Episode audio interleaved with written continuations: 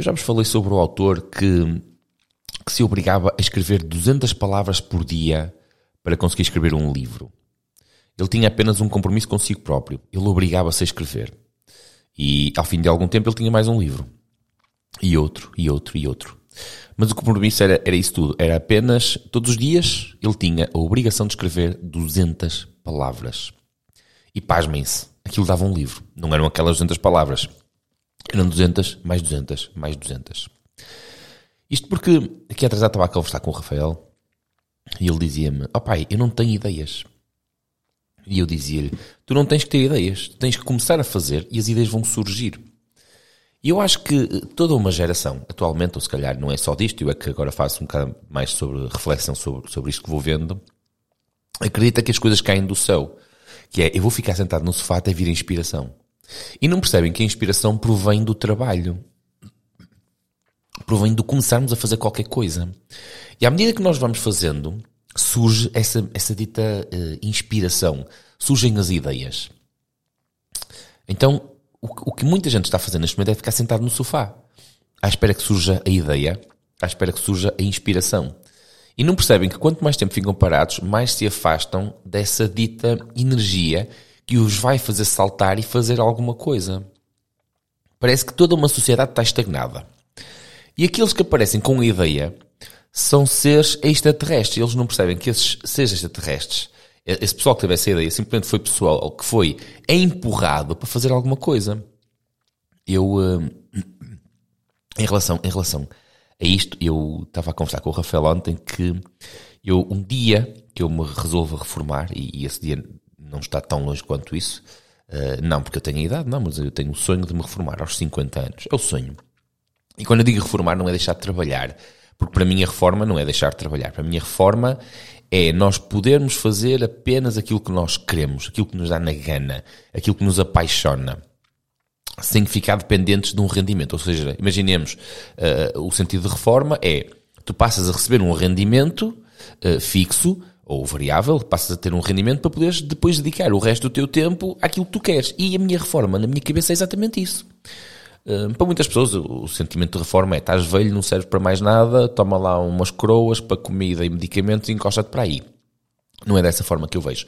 E portanto, eu sonho em reformar-me aos 50, vá, daqui a 10 anos, 53 anos. Reformar-me aos 53, aos 53 poder comprar uma autocaravana e, e zarpar por aí com a bicicleta na mala e, e, conhecer todos os cantos de Portugal e depois todos os cantos de Espanha, depois todos os cantos de França e, e por aí fora.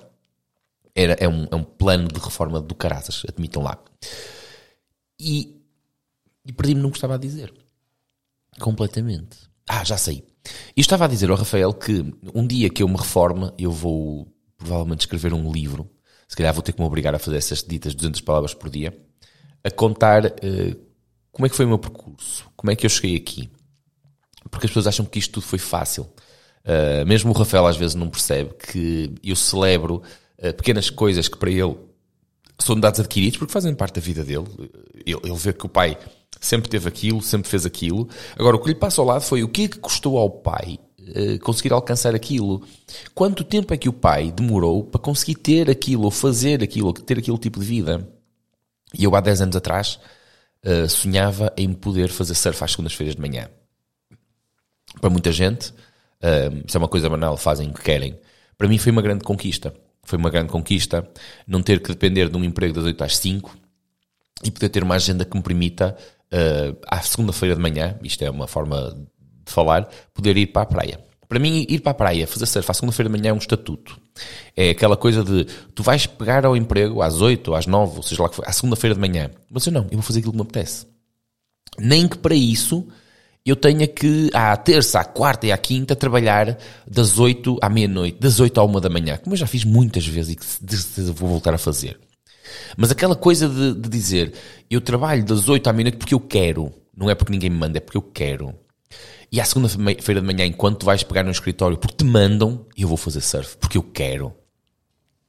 Isso é um luxo desgraçado, porque ainda há pouco tempo eu vos falava sobre isso. Para mim, luxo não é ter um Ferrari. Para mim, luxo é ter tempo. Isso é o luxo dos luxos.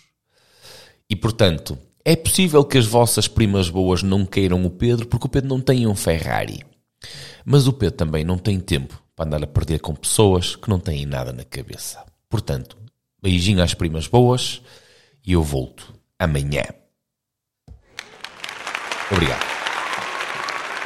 Muito, muito obrigado. Eu dou espetáculo todos os dias, quase todos os dias. Eu volto amanhã.